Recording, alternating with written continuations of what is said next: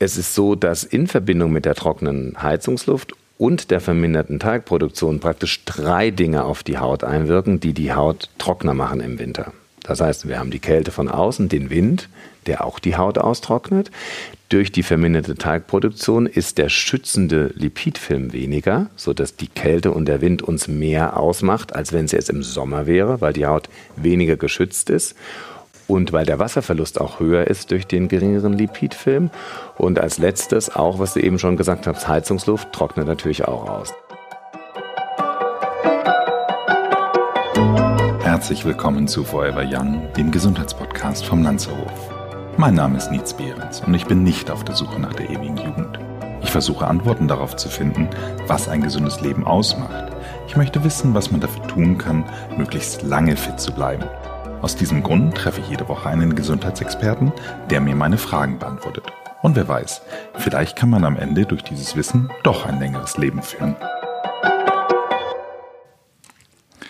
Look around, leaves are brown, and the sky, it's a hazy shade of winter. Ja, es ist leider nicht mehr zu verleugnen. Die Blätter werden braun, der Herbst ist da und der Winter steht auch schon unmittelbar vor der Tür. Ist Ihnen schon mal aufgefallen, dass viele Hautprobleme mit den Jahreszeiten kommen und gehen? Vielleicht haben Sie eher reine, aber ich sag mal leicht fettige Haut im Sommer und mehr Unreitenheiten und Trockenhaut im Winter.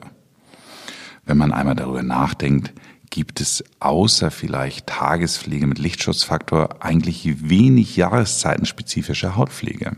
Also es steht auf der Creme ja nicht drauf Wintercreme oder Sommercreme. Dabei ist unsere Haut ein sehr sensibles Organ, das stark auf Umwelteinflüsse wie Temperatur oder Luftfeuchtigkeit reagiert. Können wir denn schon heute etwas tun, um unsere Haut vor beispielsweise Trockenheit im Winter zu schützen?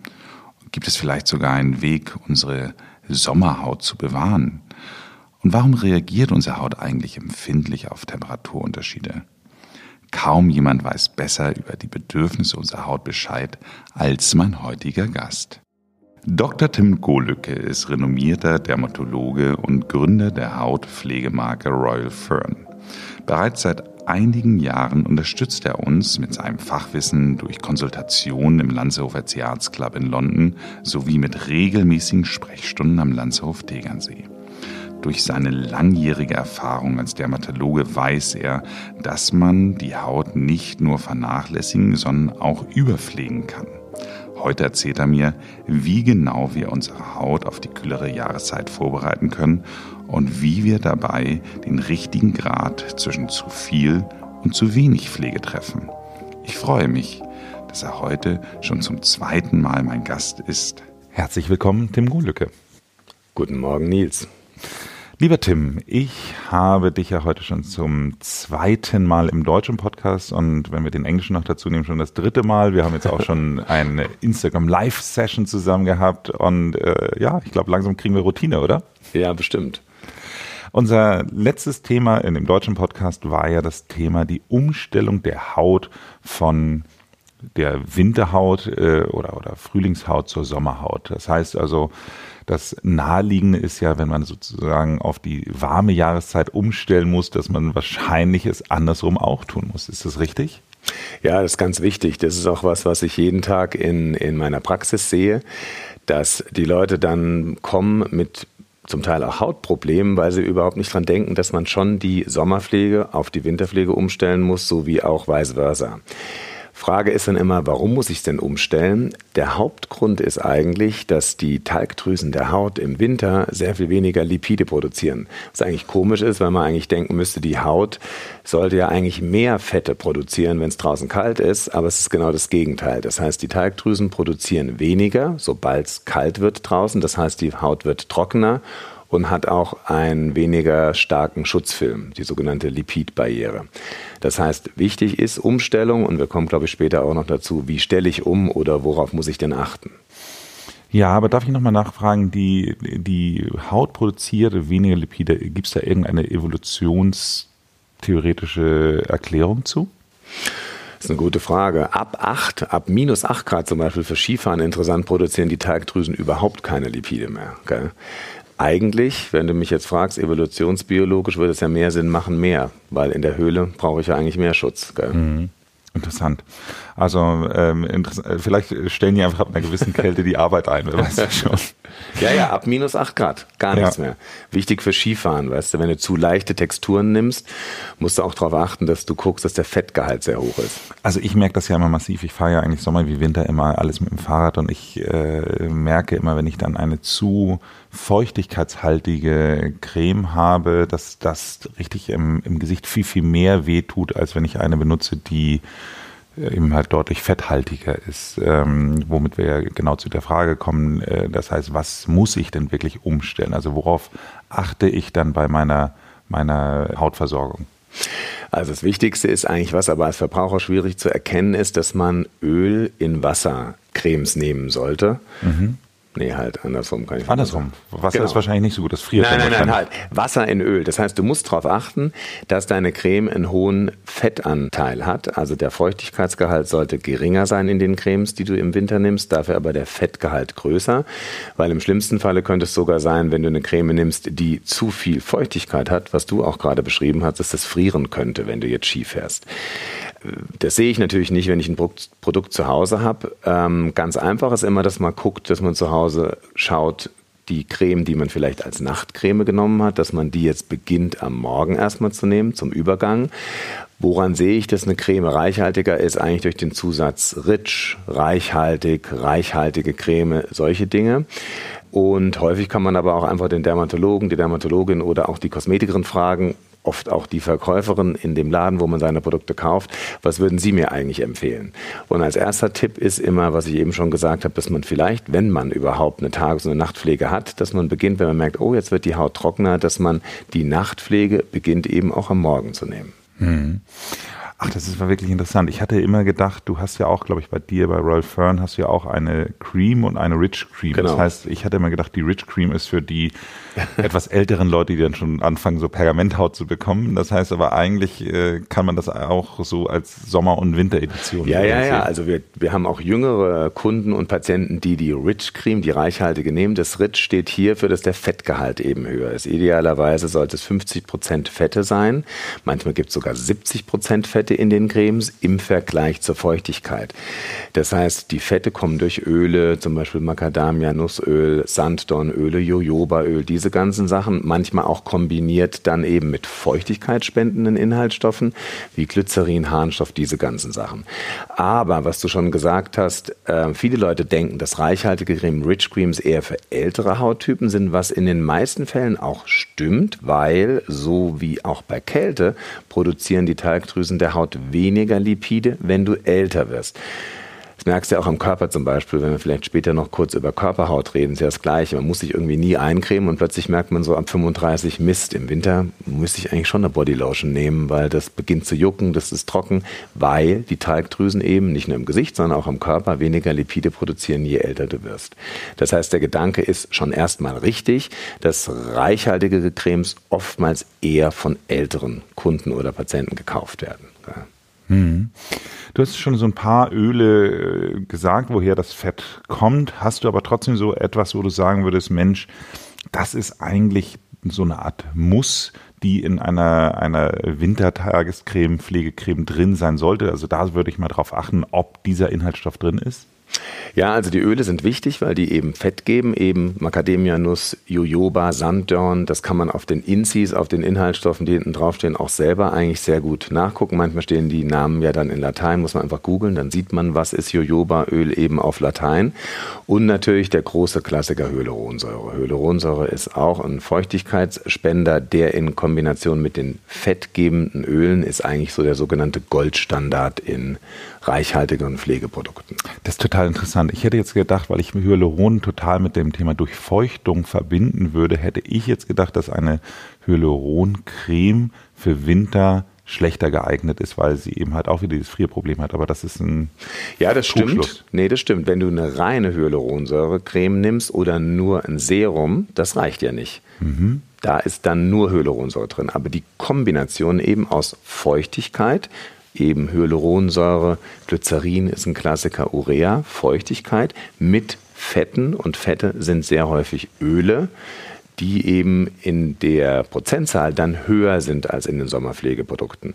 Sagen wir zum Beispiel, wenn du eine leichte Sommercreme hast, hast du eben eher 70 Prozent Sachen wie Hyaluronsäure, die eben Feuchtigkeit spenden und nur 30 Prozent Öle. Während du jetzt eine Winterpflege nimmst, verändert sich das. Das heißt, da hast du dann meinetwegen 60 Prozent Öle, die eben Fett geben und eben nur 30 Prozent Feuchtigkeit spendende Dinge.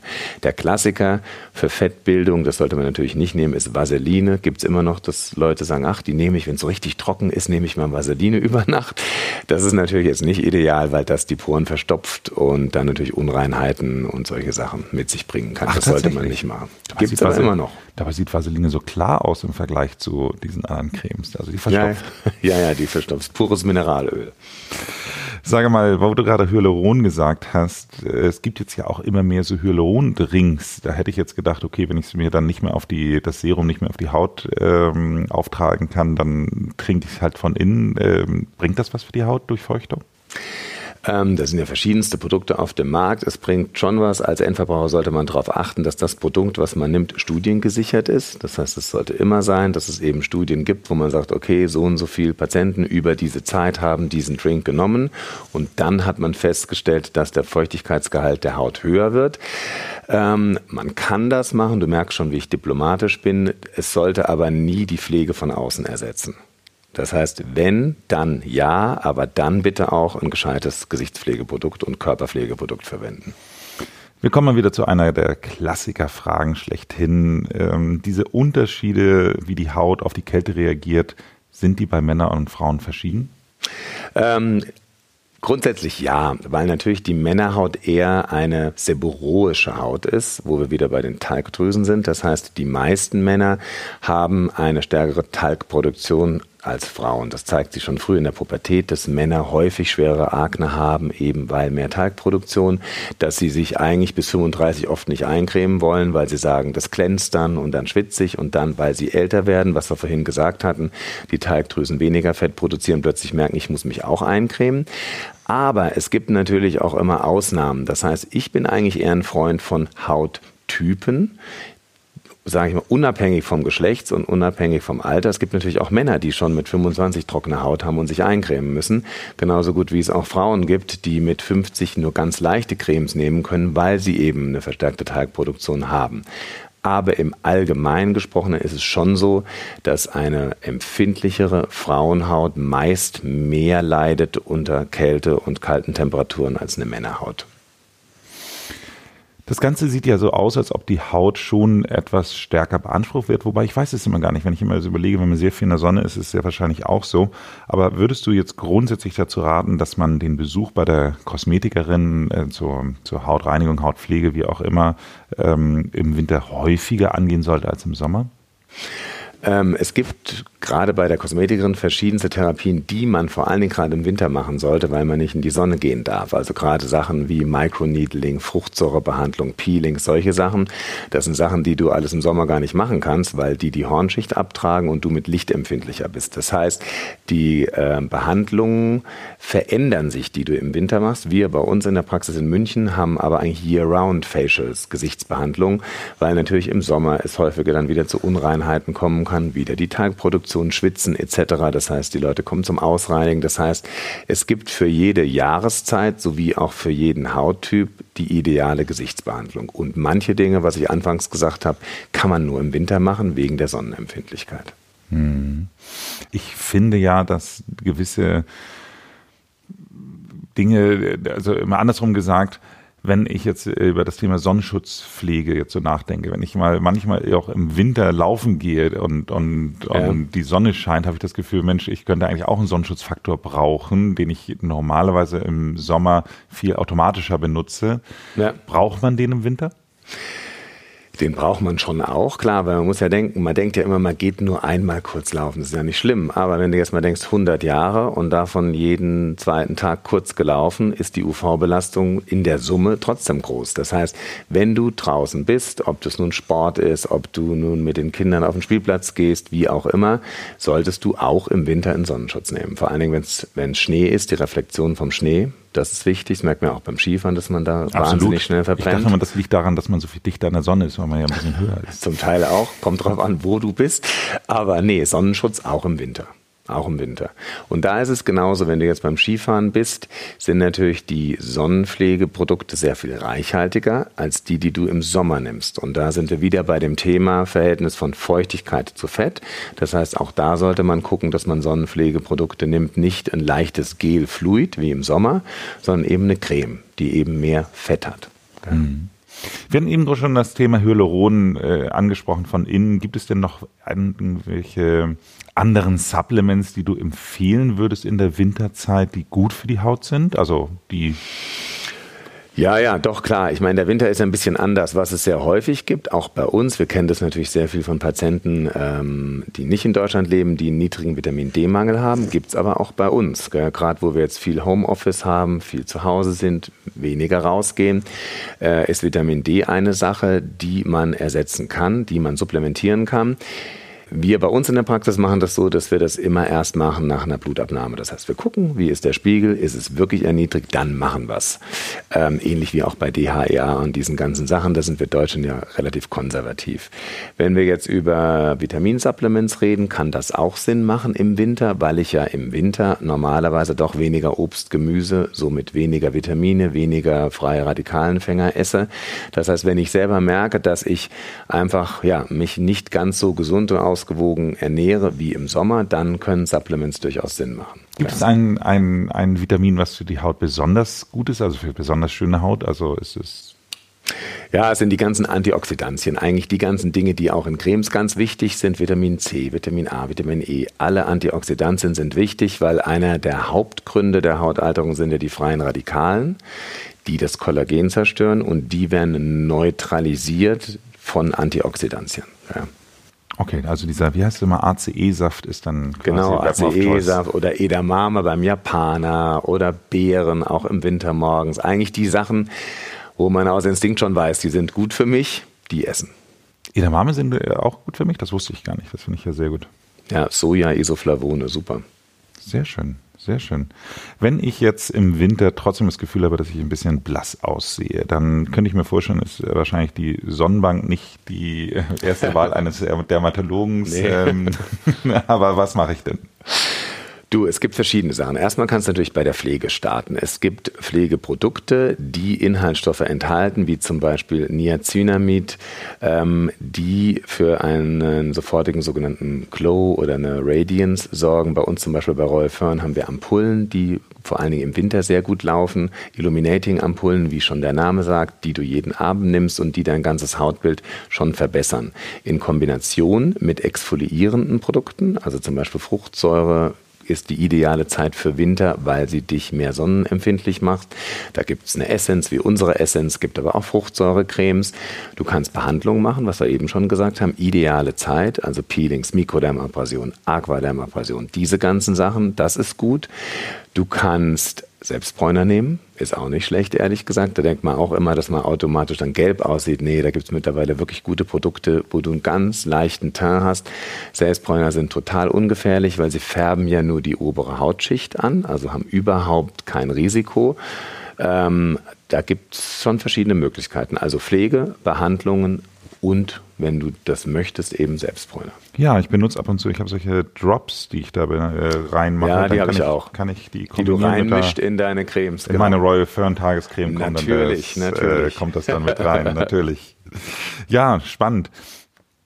Wenn du grundsätzlich aber sagen würdest, ist Kälte schlecht für die Haut? Kann man das so, so allgemein sagen? Oder liegt es daran, dass unsere Haut so angespannt ist, weil wir diese trockene Heizungsluft haben? Also was ist, wo, wo ist sozusagen der böse Spieler oder gibt es für dich in dem Sinne gar kein Gut und Böse in diesem Es ist eine Mischung. Also Kälte ist natürlich erstmal, fragt man sich, warum sieht man oft im Winter ein bisschen fahl aus? Ist natürlich einerseits, wenn man weniger draußen ist, klar. Und natürlich Kälte macht die Gefäße kleiner, um das Blut im Körper zu zentrieren und daher hat man eher einen fahlen Gesichtsausdruck. Zu viel Kälte kennen wir ja alle beim Skifahren, können, kann Erfrierungen geben.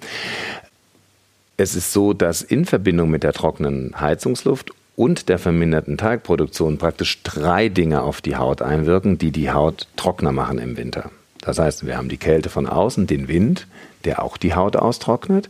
Durch die verminderte Talgproduktion ist der schützende Lipidfilm weniger, sodass die Kälte und der Wind uns mehr ausmacht, als wenn es jetzt im Sommer wäre, weil die Haut weniger geschützt ist und weil der Wasserverlust auch höher ist durch den geringeren Lipidfilm. Und als letztes auch, was du eben schon gesagt hast, Heizungsluft trocknet natürlich auch aus. Da können dann Dinge helfen wie Luftbefeuchter etc. Gell? Ausgezeichnet. Das ist jetzt kein richtiges Sommer- oder Winterthema, aber wir haben äh, in unserem Instagram Live Talk hatten wir relativ viele Fragen zu einem Wirkstoff zu Retinol. Ja. Kannst du, äh, also ich kannte ihn zugegebenermaßen davor noch nicht, ähm, kannst du da ein bisschen was zu sagen? Ich habe jetzt schon von dir gelernt, das ist eher ein Klassiker, aber ähm, wann sollte man Retinol nehmen und was macht es? Also Retinol ist Vitamin A. Das ist, was die meisten Leute ja kennen. Ähm, es gibt verschiedenste Formen. Es gibt Retinol, es gibt Retinolabkömmlinge, zum Beispiel Retinaldehyd. Ähm, es gibt verschiedenste Formen. Also es gibt nicht nur eine Vitamin A-Säure, die wir jetzt in Cremes haben. Ähm, Vitamin A-Säure wirkt einerseits sanft abschälend, wirkt andererseits auch wieder auf die Talgdrüsen. Das heißt, die Talgproduktion wird vermindert, das heißt, es trocknet etwas aus und hilft auch, dem Abbau von Kollagen entgegenzuwirken. Das heißt, es ist praktisch ein Multitasker im Anti-Aging-Bereich und darum ist es auch in sehr, sehr vielen Produkten drin. Es gibt Retinol oder Vitamin A-Säure auch als Tabletten. Das kennen vielleicht manche. Früher hieß es Roacutan, jetzt heißt es Agnonormin. Das nimmt man, wenn man starke Akne hat oder auch Rosacea. Gibt es aber auch in ganz vielen Cremes. Ähm, das Nebenwirkungsprofil ist sowohl als Tablette als auch wenn ich es als Creme nehme, kann es austrocknen. Das heißt, darum gibt es verschiedenste Formen in Cremesforms, leichtere, stärkere etc. Es gibt sogar rezeptpflichtige Retinolcremes. Also es ist ein ganz großes ähm, Spektrum. Wir in der Praxis verschreiben das oft, auch als Tabletten, was ich gerade gesagt habe, für Akne, die nicht mehr anspricht auf Cremes. Die einzige Sache, wo man vorsichtig sein muss, ist bei weiblichen Patienten. Das heißt, wenn du schwanger schwanger werden möchtest, ähm, solltest du es als Tabletten auf gar keinen Fall nehmen, weil wenn man das in Tablettenform nimmt, könnte es zur Missbildung am Kind führen. Und auch bei Cremes ist die Sache nicht ganz so einfach. Das heißt, immer wenn, wenn die Patientin schwanger ist, sollte man eigentlich ähm, die Creme dann dem Frauenarzt zeigen oder auch vielleicht dem Hautarzt zeigen, gucken, okay, welche Form der Vitamin A-Säure ist da drin. Rezeptpflichtige Cremes sofort absetzen. Aber es gibt natürlich auch Vitamin A-Säure-Abkömmlinge in frei verkäuflichen Produkten und dann da lieber Rücksprache halten. Okay, also Retinol nicht Weapon of Choice bei der Schwangerschaft. Nein, aber sonst super Wirkstoff, ähm, Study proven, er wirkt in Kombination mit anderen Stoffen, was wir gerade gesagt haben, trocknet häufig aus. Das heißt, was macht man? Man kombiniert das dann wieder mit anderen Inhaltsstoffen, die Feuchtigkeit geben. Äh, und da zeigt sich ja dann auch ein sehr gutes Produkt, dass praktisch verschiedenste Inhaltsstoffe aufeinander abgewogen sind. Das heißt, man hat einerseits das, das porenverkleinerte, austrocknende, tut es ein bisschen ausgleichen durch Feuchtigkeitsspender. Und darin liegt ja die Kunst, ein gutes Produkt zu kreieren. Letzte Frage zum Thema Inhaltsstoffe. Ich habe gesehen, dass jetzt immer mehr äh, CBD-Produkte rauskommen. Also CBD hat man ja das Gefühl, ist jetzt überall. Also ich äh, bin ja relativ häufig in London und wenn ich mir anschaue, da gibt es fast keinen Coffeeshop hier, der nicht Kaffee mit CBD anbietet. Also CBD ist everywhere. Ja. Also äh, letztendlich ja der, der nicht, ähm, wie soll man sagen, high-machende Stoff der Cannabispflanze ist es ja. Genau. Ähm, jetzt habe ich gesehen, auch immer mehr in Cremes und Hautpflegeprodukten. Ja. Macht das Sinn? Es macht Sinn. Natürlich muss man ganz ehrlich sagen, es gibt natürlich immer Inhaltsstoffe, die gehypt sind. Im Moment ist es eben CBD. Jetzt kommt aus Amerika sehr viel Chlorophyll. Aber kurz zum CBD nochmal.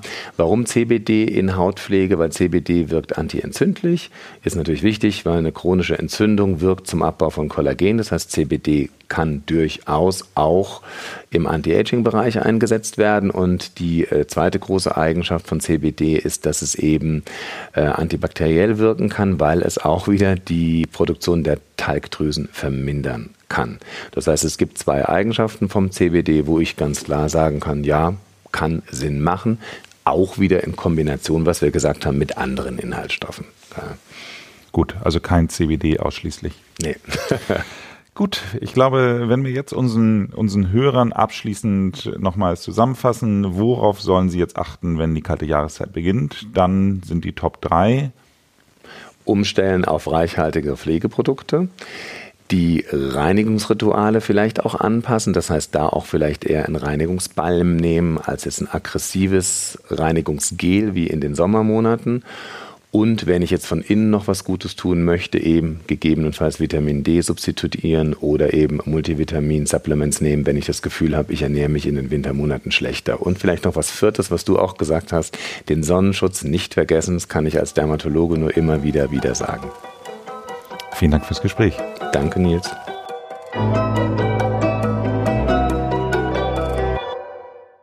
Tim, sag mal, wenn du so auf Reisen gehst, jetzt mal Hand aufs Herz, wie viel Hautpflegeprodukte sind in deiner Kulturtasche drin? Erst einmal reise ich immer mit unseren Sachets, mit diesen kleinen Probeschälchen und ich selber nehme insgesamt täglich, regelmäßig, wenn ich reise, eigentlich nur vier Dinge. Ich nehme unsere Creme, die Royal Fern Cream, die leichtere morgens und abends. Ich nehme abends unsere Augencreme und nehme abends noch vor der Creme das Serum, also diese drei Produkte und verreise natürlich nie ohne einen UV-Block. Und da habe ich persönlich ein Lieblingsprodukt aus der Apotheke Istin. Das ist eine spanische Firma, das liebe ich, weil das brennt nicht in den Augen und zieht sofort ein. Und beim nächsten Mal bei Forever Young geht es um das Thema Cannabis und CBD. Der Geschäftsführer der Sanity Group, Finn Orgehensel, erklärt uns, warum Cannabis völlig zu Unrecht als Droge verteufelt wird und eigentlich die Heilpflanze des Jahrhunderts ist. Bis dahin machen Sie es gut und bleiben Sie gesund.